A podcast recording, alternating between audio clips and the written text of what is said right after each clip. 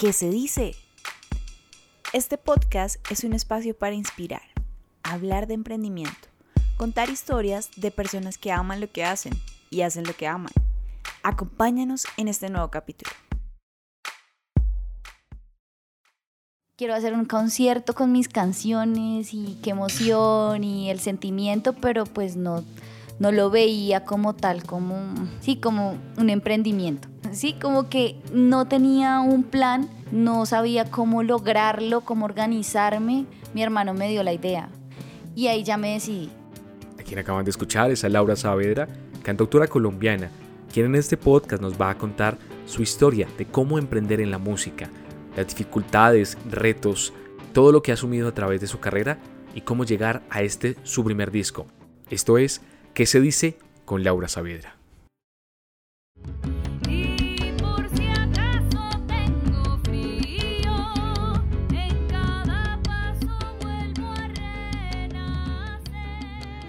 Hola Cami, muy bien. Aquí contenta de compartir este, este espacio con ustedes siempre rico poder encontrarnos contigo, aunque a veces casi no tienes tiempo, ¿no? Te vemos patinando por todos lados. Todo un poco, sí. Laura, en la música, ¿qué ha sido? ¿Desde cuándo empezó este sueño tan bonito que hoy se convierte en un disco que tenemos aquí en la mano? Bueno, pues eso empezó desde hace muchos años. Realmente lo descubrí en el colegio. Y una profe de español estuvimos viendo la poesía, luego vimos la canción y nos dejó como una tarea de que cada una iba a cantar una canción. Canté Amor Eterno, recuerdo. Y era para mi abuelito porque acababa de, morir. Entonces yo cerré los ojos y empecé a cantar. Y cuando abrí los ojos, como que la profe estaba llorando, las niñas estaban súper conmovidas. Y después de eso me dijeron que yo cantaba muy bien. Yo en realidad no sabía que tenía ese don, pero fue en ese momento que descubrí que lo tenía porque otros me lo dijeron. Entonces ahí pues apoyaban muchísimo a como toda la parte de cultura y deporte, entonces habían varios grupos institucionales. Entonces eso empecé como a averiguar y entré al grupo de música, pues cantando eh, Eucaristías y luego se formó como una agrupación que fue una orquesta de música tropical y nosotros nos ponían a tocar en todo lado. O sea, también aprendiste instrumentos a, a interpretarlos? Sí, a, veces hacían talleres, entonces ahí eh, aprendí como también aprendí a tocar guitarra, algunas cosas de percusión, pero sobre todo siempre era como la cantante del grupo. Y bueno, ahí tuve la experiencia, mucha experiencia en la música, porque como te digo, tocábamos en bazares, en, en intercolegiados, íbamos a concursar, hacíamos muchas cosas, incluso grabamos un disco también ¿Existe ese disco? Existe ese disco, lo tengo guardado. Pido una copia digital si es posible. Sí, es, bastante eh, curioso ese disco, pero, o sea, tuve, tuve la oportunidad de hacer cosas, tuvimos, porque mis amigas también, de que pues ni uno de niño de, o de adolescente, pues no, no puede hacer, ¿no? Como grabar un disco y tener esa posibilidad de, de la experiencia. O sea, este no es tu primer disco, ese fue a los 11 años, más o menos. Sí, tenía 12, tenía 12. ¿Cómo se llamaba el disco? La verdad no recuerdo cómo se llamaba el disco porque era un compilado como de canciones. Claro, la profe, como era un colegio de monjas, ella lo que hizo fue como convencer a la hermana de que íbamos a grabar canciones católicas también, pero entonces estaban en versiones de merengue, de salsa, porque la orquesta era de música tropical, ¿no? de cumbia, entonces por eso es, es muy curioso, es casi como todo rumbero. ¿Pero eran propias las canciones desarrolladas por ustedes? Eran ¿O eran versionadas de otras? Habían canciones como tipo, ¿qué te digo yo? Eh, yo me llamo cumbia. Pero también estaba el himno del colegio y estaban canciones de la Eucaristía, es decir, como de misioneras claretianas, pero que cantábamos, que hacían parte de las Eucaristías, pero versionadas en salsa, merengue. Después de ese grupo, ¿cómo se siguió desarrollando ese sueño? nada, pues igual ahí fue cuando descubrí que lo que más me apasionaba en la vida era cantar. Y al tener toda esa experiencia, pues cuando, cuando salí del colegio yo sabía que quería hacer música. O sea, fue algo que siempre tuve muy claro, siempre lo tuve como muy, muy claro, em, que me quería dedicar al arte y a la música. Entonces apenas salí del colegio empecé como a investigar dónde podría estudiar música, fue un proceso largo, porque en la mayoría de academias te piden, o pues de universidades piden que ya tengas unos conocimientos básicos. Entonces estudié un tiempo en una fundación que se llamaba Gentil Montaña, estudié en el preparatorio de la SAP y luego ya me presenté a carrera en la Universidad Pedagógica. Pues porque... la pedagógica ya, oficialmente. Oficialmente. Un gusto, sí. Licenciada en música. Pero en ese momento, ¿qué estabas haciendo cuando estabas decidiendo, bueno, voy a estudiar en la, terminaste en la pedagógica? ¿Qué estabas haciendo de música? Eh, también trabajé en mariachis. Eh, por casualidad de la vida alguien me recomendó y fui a audicionar a un mariachi, era para tocar la guitarra y también para cantar algunas canciones. Pero pues yo no tenía ni idea de los ritmos ni nada, entonces ahí fue como una escuela.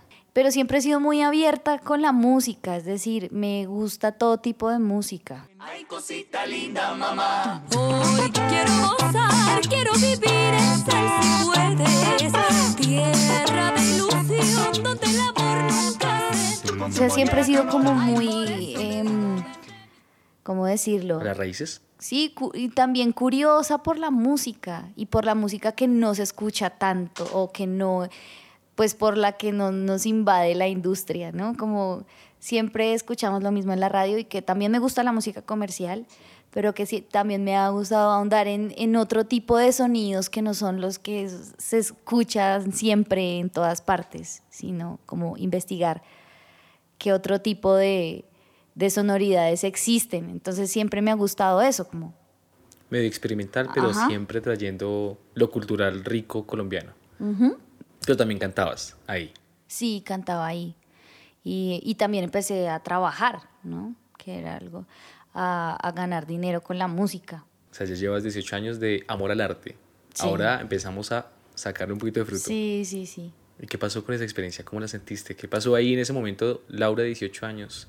Estoy ganando dinero con esto que me gusta. Además, porque eso también me daba cierta independencia y yo siempre he buscado eso, ¿no? Como no depender de, de mis papás o, y eso también me daba como ciertas libertades de, de, ir hacia donde yo quisiera. O de, entonces también era, era gratificante, era gratificante vivir o tener dinero haciendo lo que, ganar dinero haciendo lo que a uno le gusta. Pero también vi bastantes realidades ahí fuertes y obviamente este mundo del mariachi, eh, pues es, tiene ahí como, ¿qué decir?, un contexto social complejo porque la mayoría de personas que se dedican de entero al mariachi, pues siempre son, son como hijos de, de mariachis o familiares y que se han dedicado a eso de manera empírica que igual eso no le quita su valor, ¿sí? Pero, pero sí hay como ciertas situaciones complejas, digamos, eh, en las relaciones, que en, como que las chicas son madres muy jóvenes, son vidas duras y es un contexto pesado también. Es muy guerrero. Entonces, Gente que le mete el hombro. Sí, y que trabaja y que si llueve y hay que tocar, no importa si se moja el instrumento, no importa si hay que trasnochar, si hay que chupar frío, si el cliente dice cualquier cosa. Entonces eh, vi como esa, esas realidades y anduve la ciudad como en todo, eh, de todo lado, ¿no? Como que podíamos estar en Suacha y después estábamos en el norte, en un penthouse y como ver todas esas realidades de la ciudad pero también me parecía un trabajo bastante duro, entonces como que en muchos momentos también quise desistir, sobre todo porque pues allá sálvese quien pueda. Sobre todo eso es lo que me daba duro, ¿no? Como que yo no tenía todo el repertorio, pero pues a nadie le importa.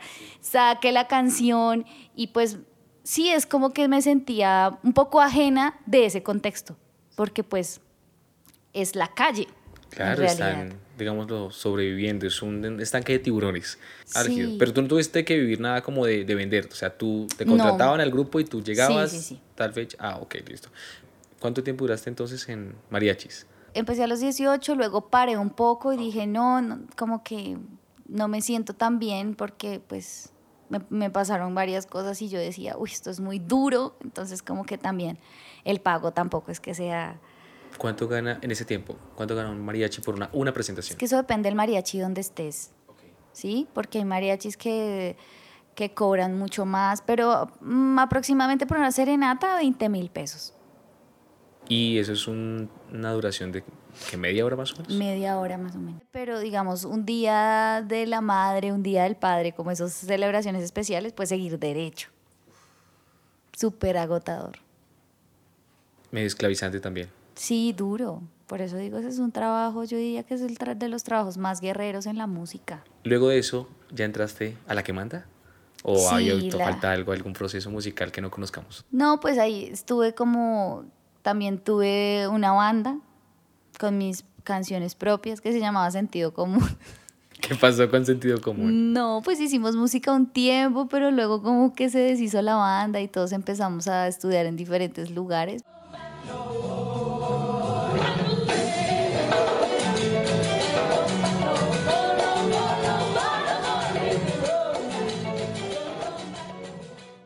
Luego ya empezó la que manda, porque yo siempre había querido como en, en el colegio toqué música tropical. Entonces siempre mi sueño en ese momento de la vida era ser cantante de música tropical, pero también me estrellé con esa realidad de que la cantante de las orquestas es la que muestra, es la que tiene que tener cierta estética para ser aceptada y tuve que vivir eso también como ese rechazo por no ser el prototipo o no querer ser ese prototipo, ponerme ese tipo de vestuario. Y también porque la cantante en sí, a veces eh, la cantante femenina en este tipo de agrupaciones es como algo de demostrar, pero y canta una o dos canciones. Ya, pero estamos hablando de en general las orquestas de salsa. Porque la, que manda, pues de música tropical. porque la que manda tenía algo muy bonito y es que todas eran chicas. Ya había intentado entrar a orquestas, estuve en algunas, no tuve muy buenas experiencias tampoco. Eh, y dije, no, definitivamente yo no quiero hacer esto. y entonces, bueno, estando en la SAP, cuando estuve en el preparatorio, ahí con, pues estaba también con una amiga mía que estudió en el colegio. Y me conocí con otras chicas que tenían como esas ganas de tocar música tropical también. Y entonces le dijimos a un profe de la SAP, eh, una de ellas era como su novia, y él quiso dirigirnos y empezamos como un grupo de estudio. En realidad ensayamos casi dos años antes de salir a la luz. Y de hecho la primera vez que tocamos en vivo fue en las audiciones de Salsa al Parque y pasamos. Pero esa fue la primera vez. ¿Sí? Que tocamos así como en un, escenario. Y era como un grupo de estudio y ahí él, él, digamos que lo fue encaminando. No era como, porque lo que teníamos todas al principio era como, sí, una orquesta de, de música tropical en sí, que se toca raspa, cumbia, porro, salsa, merengue. Pero él, lo que, él sí la encaminó a que fuera una orquesta de salsa, más como con influencia del timba cubana. La timba es una mezcla como... Eh, de salsa, pero con otros géneros como el jazz, el funk. Entonces es como un poco más, ¿cómo decirlo?, diversa. Sí. No, la música tropical es un mundo completamente abierto.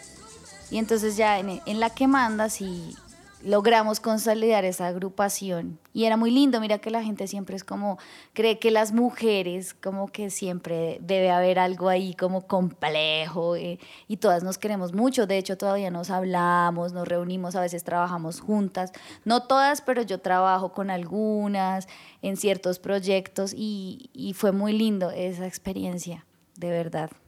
Tocamos en bares, porque eso es como un proceso también que uno pues una orquesta de, salsa tiene que tocar, uno de los escenarios pues son los bares. Y, y, bueno, después de que tocamos bastante en bares, igual la gente bailaba y apoyaba así no fueran las canciones conocidas, ¿no? Pero era más difícil también que te contrataran para un evento como tipo... se tienen que dar a conocer. Un matrimonio o algo así, porque la gente prefiere siempre escuchar covers o cosas que conoce no todo el mundo está abierto a escuchar música distinta. ¿sí? Siempre quiere lo que, lo que conoce, el tema que se sabe. Entonces, sí, como que nuestro escenario fueron festivales de salsa al parque. Hicimos un festival también en Bucaramanga. Un festival, eran como festivales culturales y bares. Mantenían eso a la par. Sí, igualmente y convocatorias, eh, como que tocamos en la Gilberto Alzate. Pero pues ya llegó un momento en donde eh, la orquesta era de todos y no había realmente alguien De pronto sí había dirección musical, pero alguien que se dedicara a vender la agrupación y ya llegó un punto en donde como que cada una empezaba a tener sus proyectos personales, otras eran mamás y entonces el grupo pues ya no, no pudo continuar. Sin embargo, algunas veces eh, nos hemos reunido, el año pasado tocamos y nos hemos reunido algunas veces para tocar como así, recordar viejos tiempos y pues no, cada una como que empezó su, su camino y por eso no continuó la que manda. Pero fue un proyecto muy bonito que me hizo crecer muchísimo. Ahí decías algo muy bonito y es que ya tenías como canciones propias. ¿Desde dónde nacieron ya las canciones que tuviste? Bueno, vamos a dejar de tocar como lo que nos dice este profe, esta persona, y tú empezaste a proponer tu propio contenido. ¿Cuándo empezaste? ¿Con la banda? Yo componía en el colegio, pero, pero siempre tenía eso en mente que quería crear y ya pues como con toda esa experiencia, todo, todo esa mezcla de, de, de, todo lo que había cantado, empecé, empecé a hacer canciones. Pero ya, digamos, todo este recorrido que tú tienes, eh, paremos un momentico hasta donde la que manda, ¿ya habías tenido una perspectiva a futuro de que sí o sí tú querías estar como solista? ¿O todavía estabas... Estaba como descubriéndolo, porque sí me gustaba hacer canciones, pero lo hacía como un no de manera ambiciosa, ¿no? Como decir, quiero esto y voy a hacer tal cosa, no como de manera organizada, era como, quiero hacer un concierto con mis canciones y qué emoción y el sentimiento, pero pues no, no lo veía como tal, como, ¿cómo decirlo? Sí, como un emprendimiento. Lleva muchos años construyéndose. Creo que el momento fue cuando me decidí hacer la campaña de crowdfunding porque como que estaba muy desorganizada en mis ideas. Es decir, ya tenía canciones, ya tenía todo el material para un disco, pero como no sabía cómo hacer el disco, ¿no? Como que a veces decía, bueno, vamos a grabar tal canción y los músicos me ayudaban y encontraba personas en el camino que me ayudaban, se grababa la canción, pero luego era como, bueno, para el disco y luego tenía que trabajar, entonces como que pasaba un año y bueno, la segunda canción, sí, como que no tenía un plan no sabía cómo lograrlo, cómo organizarme y entonces ya después de que, mm, creo que fue casi después de que me gradué también, que dije, mi hermano me dio la idea. Me dijo, ¿por qué no haces una campaña de crowdfunding? Me mostró una página, mira que las personas tienen sus proyectos y, y, le, y yo como que me daba pena un poco cómo hacerlo porque sí sabía que existía, pero... Y ahí ya me decidí. Y cuando empecé a hacer la campaña y cuando ya lo logré, logré recaudar pues el dinero que me había propuesto y como que me puse en la función de hacer los videos, de editarlos yo misma para convencer a la gente, ¿no? Como para motivarla a que aportara mi proyecto. Y ahí ya empecé a, a sentir como, bueno, esto tiene un sentido, ¿no? Como, cómo voy a hacer el disco, también quiero cumplirle a la gente porque pues me comprometí a algo y la gente me apoyó y también al ver que muchas personas me apoyaban, porque me apoyaron muchas personas, incluso de gente X de Japón, me puso 50 dólares, entonces. ¿Y conoces la persona? ¿Sabes cómo no, ni idea. Me, me apoyó como tres personas X, así, me dieron plata. Como, sí, como, sigue adelante con tu proyecto. Y mucha gente también, así como familia, amigos, incluso conocidos, pero que no eran muy allegados y que me aportaron. Todo eso me dio como fuerza y más claridad. Y dije, bueno. Esto va para un rumbo. Sí, o sea, la gente cree, cree en mí, tengo que creer yo, ¿sí? Y entonces ahí ya me empecé a organizar, a decir. Y al ver también, obviamente, estar en, estar en agrupaciones como en voz, también eh, como ver ellos cómo funcionan, ¿no? Que son muy empresa, que tiene un ahorro, que tiene una organización, que tiene una parte administrativa, que tiene como al ver todo lo que ellos hacían, cómo se, cómo se organizaban, entonces yo también empecé a tomar cosas de ahí.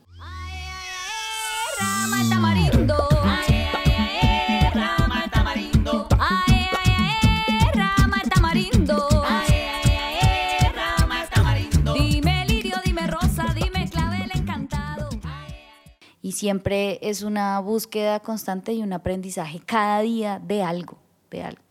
Pero realmente fue en ese momento, ya después de la campaña, que ya empecé y ya viendo, empecé a grabar los temas, ya planeaba, entonces empecé a grabar los temas seguido, ya los músicos, como que había ya una organización, ya dije, bueno, no lo puedo hacer a la velocidad que quiero, que es como que quisiera encerrarlos a todos en una semana y grabar el disco y sacarlo.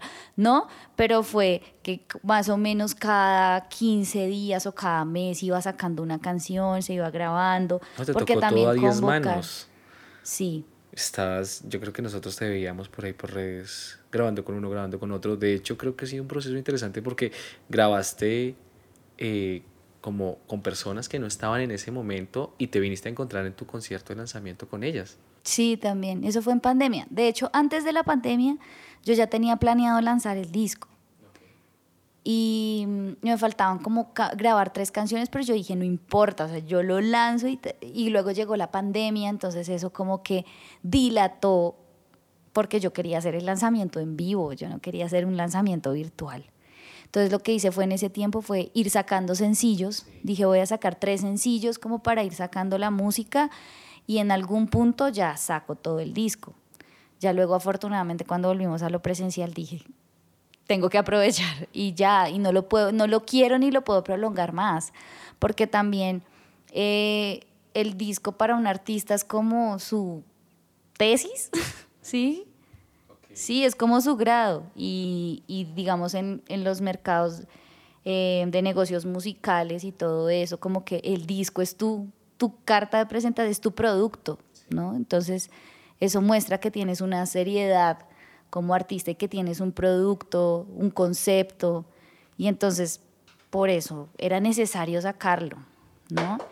Y también porque viene más música y entonces no podía ser como todo un desorden de canciones de antes. Y, igual en este disco hay canciones recientes, o sea, que hice en la pandemia. Hay dos que hice en la pandemia. De los perritos.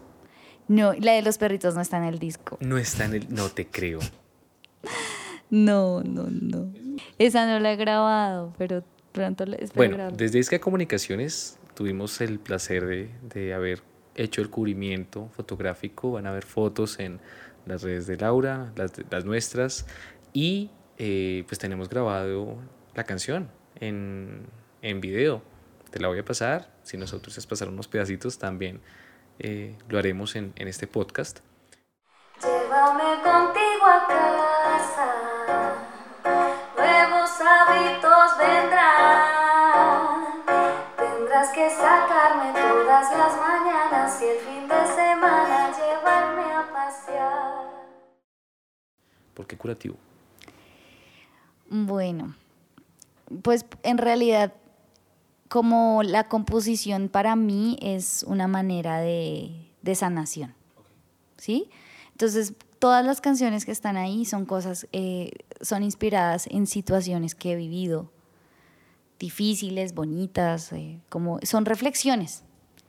Y muchas veces cuando estoy muy agobiada o emocionalmente cargada de, cosas, eh, la, manera la, única manera en la que puedo sanar eso es haciendo una canción. Miren que yo tengo un ritual muy chistoso, re dramática, pero siempre que termino de hacer una canción, lloro. Porque, y es un llanto como de alegría también porque algunas canciones han salido súper rápido, como que salen.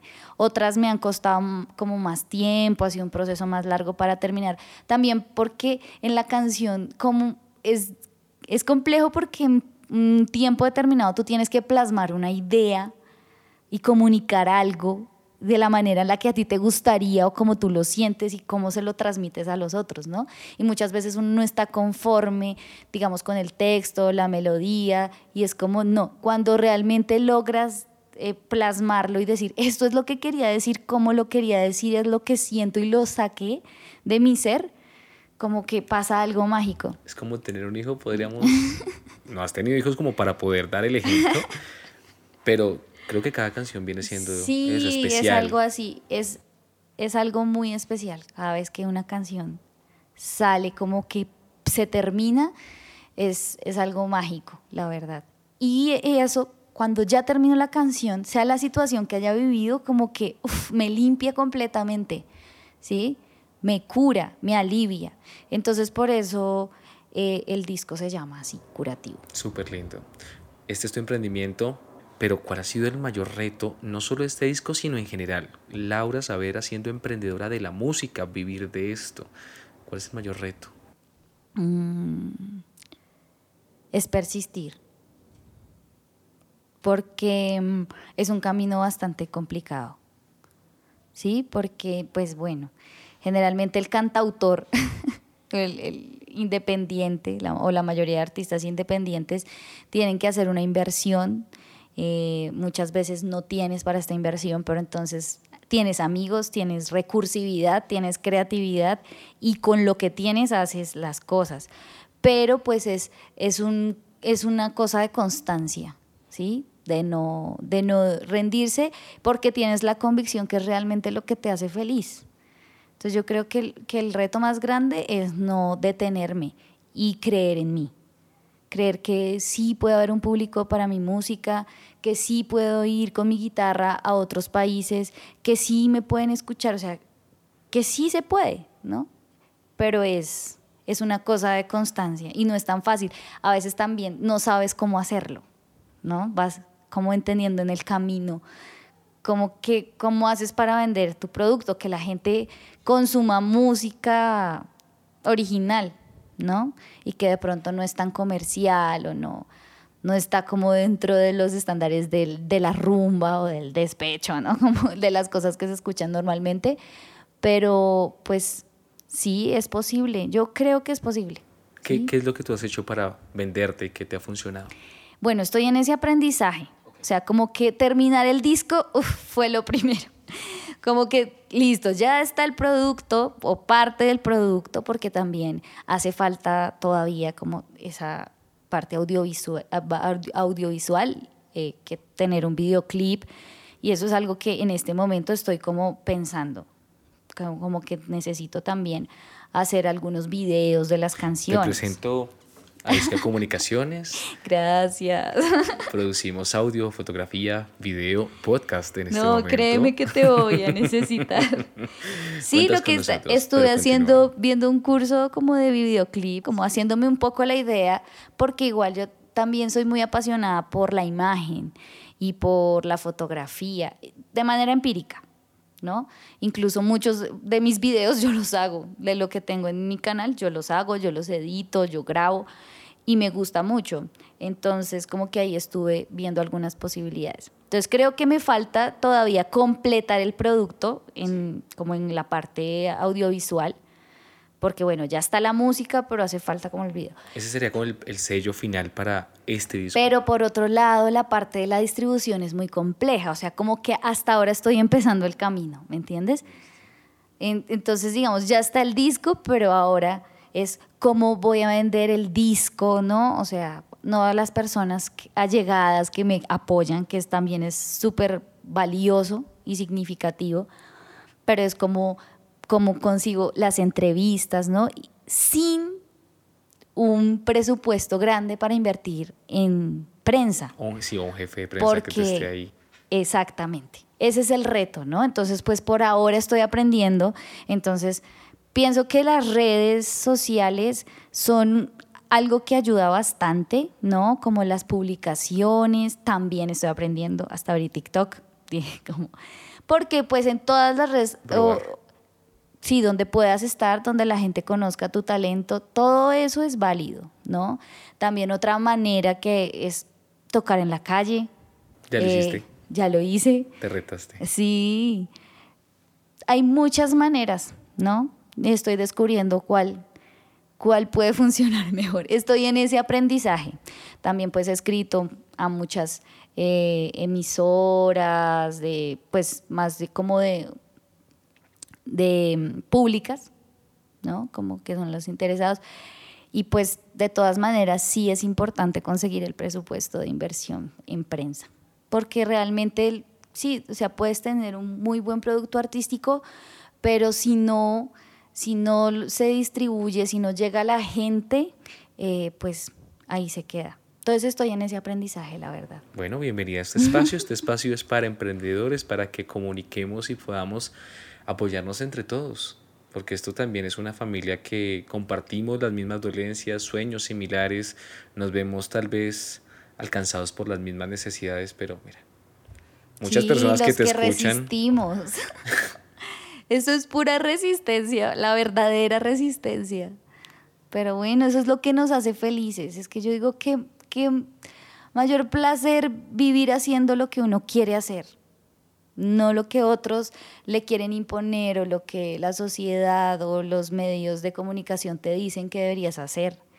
Y también pues se me hace como ya el top lograr entrar en el, digamos, en la industria musical de esa forma, de, eh, de manera independiente.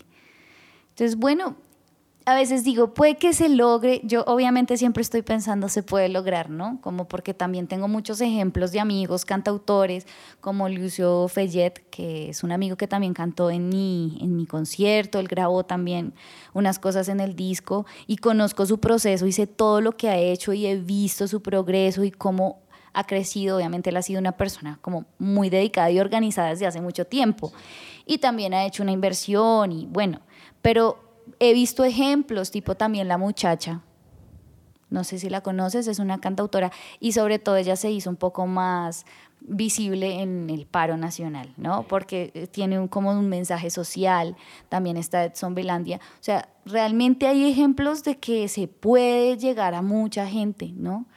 Y que se puede lograr, entonces, pero bueno, también puede pasar cualquier cosa, pero por lo menos sé que moriré feliz porque hice lo que, lo que quería hacer. Pues bueno, ahorita también pienso hacer como una gira nacional, yo sola con mi guitarra.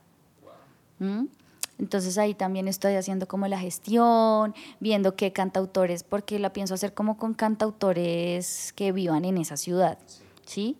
Entonces tengo algunos amigos, otros conocidos, y la verdad es que en el, en el circuito de los cantautores hay mucho apoyo, porque como todos nos hemos sentido tan solos, eh, él está creciendo como ese, ese circuito de cantautores y hay bastante apoyo. Entonces mi idea es como con un cantautor de la ciudad a la que vaya a ir, hacer un concierto en conjunto y ir así de a pocos. Eso es como mi, mi plan de este año, es hacer esa gira. Un consejo para los que viven de la música o quieren vivir de la música, que la pregunta sería algo como, ¿cómo vivir de la música y no morir en el intento? Pues bueno, yo creo que el sueño de muchos, y es un sueño que todavía no, no he cumplido, es vivir de, mi, de mis creaciones, ¿no? De mis composiciones. En este momento no vivo de mis composiciones, pero sí vivo de la música y he vivido de la música desde hace muchos años y eso me hace feliz y de eso me siento orgullosa. Pero entonces pues hay que ser demasiado, ¿cómo decirlo?, polifacéticos. Entonces, pues vivo de la enseñanza a la música, de grabar, de participar en, en, digamos, en proyectos también musicales de, de otros, de otros artistas. Entonces, como corista o en grabaciones, de grabar jingles, de dar serenatas, de, de todo un poco, de cantar Eucaristía. O sea, yo hago de todo, un poco. ¿Sí? y se puede vivir de la música, pero hay que ser bastante recursivo, todero. o bueno, hay gente que también se enfoca en una sola cosa, pero, pero le mete la ficha y lo sabe vender. Yo creo que saber también vender su trabajo. Y pues si es un buen trabajo, tiene, tiene que salir a la luz y tiene que dar un resultado.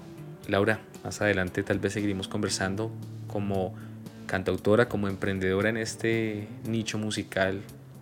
Queremos darte las gracias y pues invitarte a que sigas produciendo, que sigamos compartiendo estos espacios para que otros emprendedores se antojen, pero que digan, bueno, Laura tiene algo que me hace falta a mí, o venga, yo, yo quiero aportarle algo, Laura.